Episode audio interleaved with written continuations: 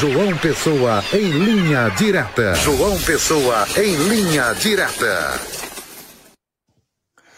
Olá, muito boa tarde, José Dias Neto, boa tarde, Petson Santos. Hoje, segunda-feira, 11 de julho de 2023, também elevamos o nosso boa tarde a você, telenauta, você ouvinte que nos acompanha aqui na Rede Diário do Sertão, na marca da exclusividade. A informação que nós trazemos na tarde desta terça-feira é uma informação que vem lá da Rainha da Borborema, lá de Campina Grande. Ontem à noite, Campinense e Santa Cruz jogaram pela Série D do Campeonato Brasileiro, onde a Raposa se deu melhor e venceu pelo marcador de 2 a 0. A questão que está em notícia na manhã, aliás, neste dia de, de terça-feira, não foi apenas a vitória do Campinense, mas a briga que ocorreu entre torcidas lá no estádio Amigão, em Campina Grande.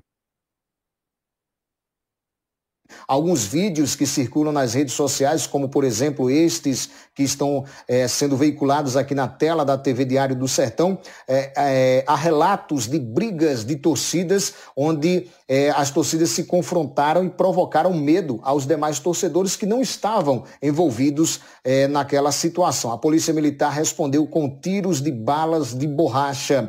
Já com a bola rolando, aos seis minutos do segundo tempo, a partida precisou ser paralisada pelo árbitro por conta de uma briga que envolveu torcedores do tricolor pernambucano. Portanto, esta é a nossa informação na tarde de hoje. Ficamos tristes com essa situação porque mais um ato aí de violência no meio é, de torcidas. Até o momento não há relatos de prisão. Esta é a nossa informação na tarde de hoje.